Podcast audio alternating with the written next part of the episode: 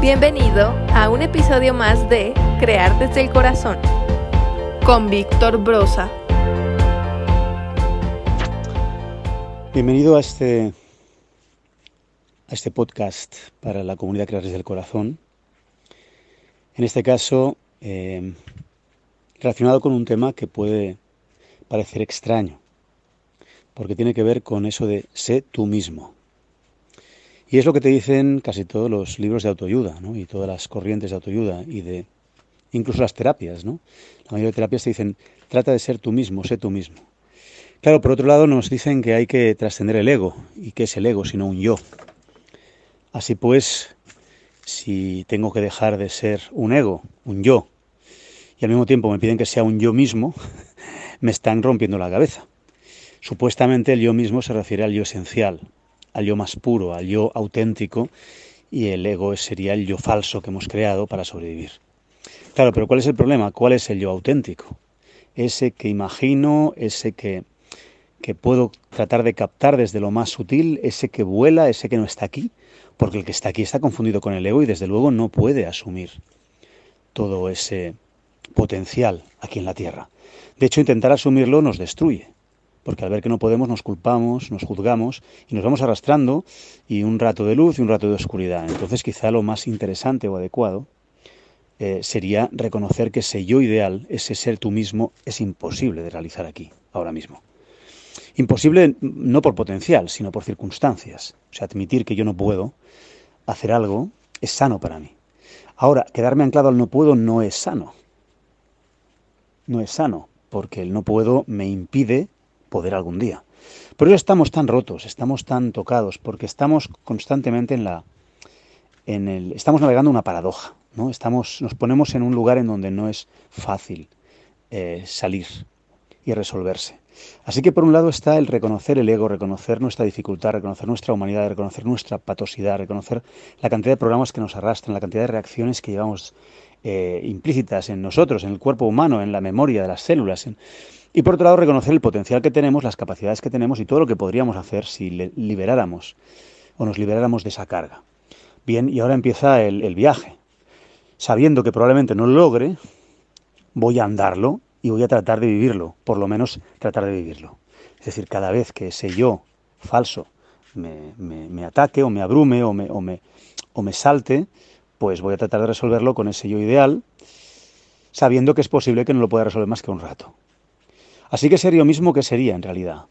Pues tratar de recordar quién soy y cuando se arme la parte humana, la parte egoica, la parte difícil, las dificultades de la vida, mis patrones que me destruyen, que me llevan a donde yo quiero, los pare lo antes posible, sonría y diga, vale, me pilló un rato, pero no me pilló mucho más que ese rato. Y sigo avanzando. Y sigo tratando de recuperar ese yo que tal vez jamás recupere del todo, pero que por lo menos puedo empezar a saborear cuando dejo de juzgarme, culparme y machacarme por no lograrlo. Y para mí eso es fundamental. Y por eso hablo siempre de gestión con arte. Porque la gestión significa que hago con todo lo que al andar esta sensación de,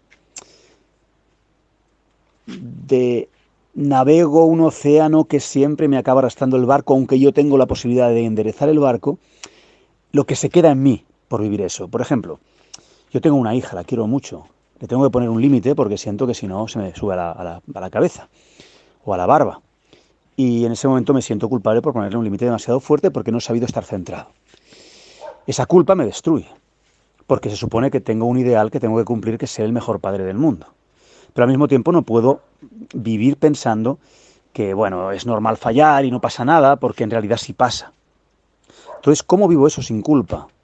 Pues expresando todo aquello que vive mi cuerpo cuando ha errado, ha fallado en el llegar al ideal, expresarlo precisamente para que no se quede dentro de mí, soltarlo, pintarlo, danzarlo, llorarlo, gritarlo, en un marco de protección para poder seguir adelante, porque aunque yo he hecho el proceso mental, mi cuerpo no lo entiende. Mi cuerpo tiene que liberar eso. Vais a entenderlo muy rápido. Tú sabes que tienes que estar centrado, pero hay una persona que hace algo que te provoca rabia. Si tú mentalmente dices, no, yo medito porque yo ya estoy tranquilo, porque yo comprendo que él, es otro yo, y empiezas con los rollos estos, pues de repente lo asumes y sigues andando y te crees que lo has superado y que lo has trascendido. Pero tu cuerpo se ha quedado agarrotado, con rabia, con ira, el, el hígado está, está deseando matar a alguien. Todo eso, reconocer todo eso es sano, porque permites que eso se exprese lo liberas como he dicho muchas veces, como pasa con una olla a presión, ¿no? Cuando liberas el agua, digo el vapor, perdonad, el vapor, y entonces el agua sigue hirviendo y se sigue cocinando. Hemos de entender lo que somos y somos un conjunto de cosas muy, muy, muy complejas. Tenemos un yo que piensa, tenemos un yo que siente, tenemos un yo, un ego, que desea y un yo, un ego que hace, que hace cosas. Y conviven todos juntos en nuestro cuerpo. Y tengo una memoria de mi madre y otra de mi padre, y no están ellos, y nunca estuvieron donde tenían que haber estado. Porque tampoco pudieron, porque nadie puede aquí hacer todo lo que supuestamente tendría que ser lo perfecto. Y ahí nos vamos machacando y nos vamos machacando.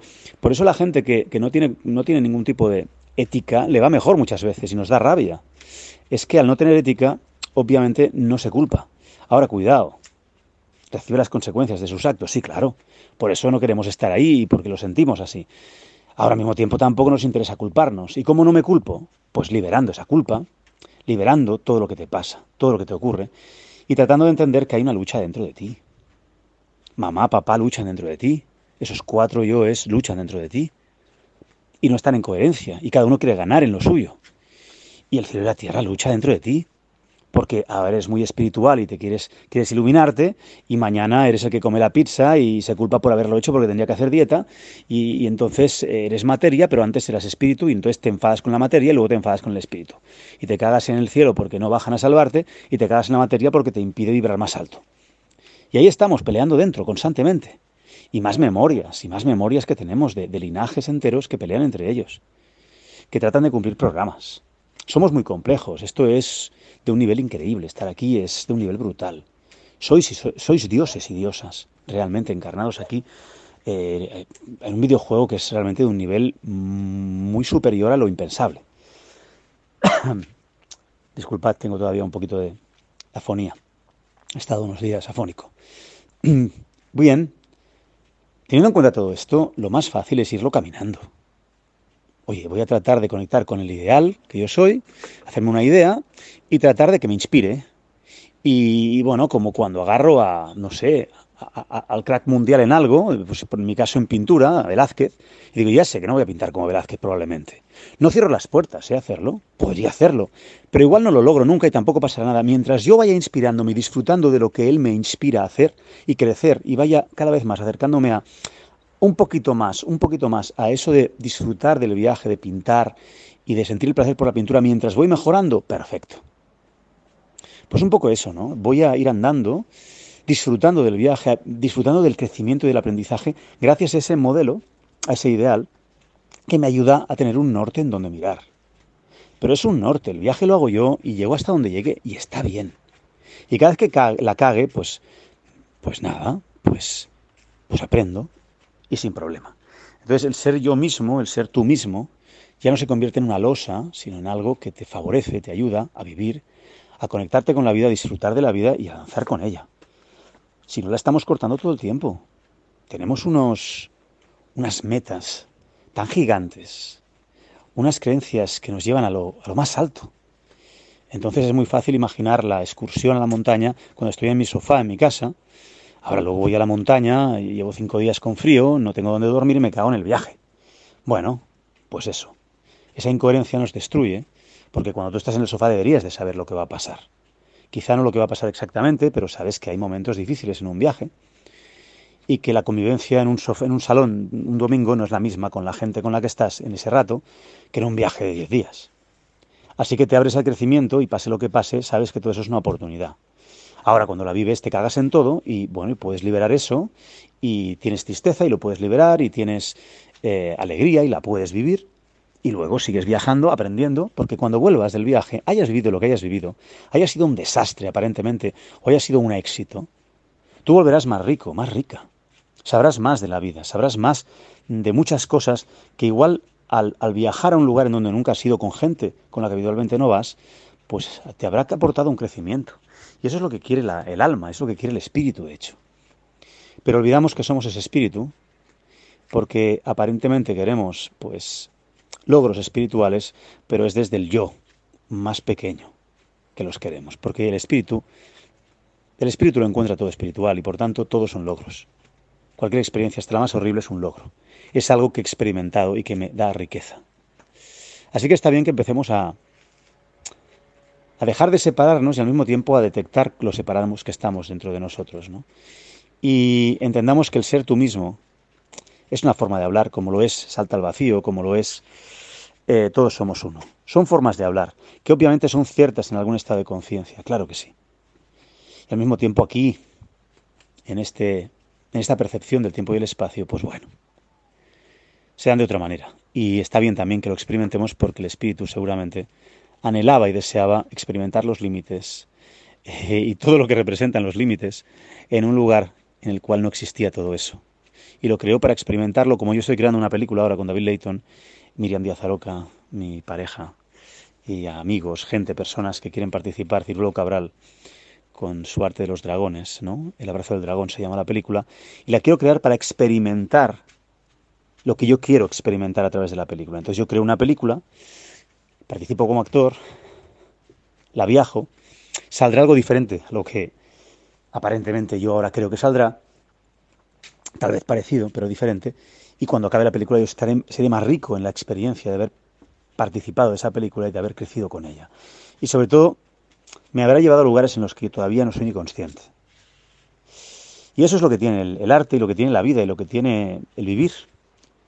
Se abren opciones diferentes, nuevas, para que explores formas tuyas, diferentes, nuevas, para que tengas más visión, para que te des cuenta de más cosas, o quizás simplemente para que, lo que decíamos, ¿no? experimentes la vida y dejes de resistirte a vivirla y dejes de separarte de ella. Nada, espero que te haya servido. El abrazo del dragón es la película en la que estoy ahora y sé tú mismo, para mí en esa película significaría explorar una parte de mí histriónica, diferente, tal vez que nunca he explorado porque está seguramente en mis memorias, pero yo nunca la he jugado al 100% dentro de esa película, para divertirme un rato y ver cómo sería si yo fuera así en lugar de Asá, cómo sería si yo actuara así en lugar de Asá. Y al fin y al cabo todo eso sigue siendo una parte de mí, porque todos somos parte de todos. Y todos tenemos un asesino potencial dentro, un gurú espiritual dentro, un místico dentro, una diosa y un dios dentro. Es cuestión de poner energía y explorar esa parte o no hacerlo. Y ahí cada uno escoge y elige qué quiere explorar, qué quiere vibrar, qué quiere experimentar y qué no. La vida te va a traer opciones y tú vas a elegir dentro de las opciones que la vida te va a presentar normalmente las mejores para ti, aunque a veces parezcan terribles. Confía en tu corazón, confía en lo que sientes más allá de las emociones y la mente pequeña, confía en la vida, escúchala. Y desde ahí sí, sé tú mismo, sé tú misma, sin juicio, sin culpa y sin expectativas. Un abrazo muy grande. Esto fue un espacio para ti en crear desde el corazón.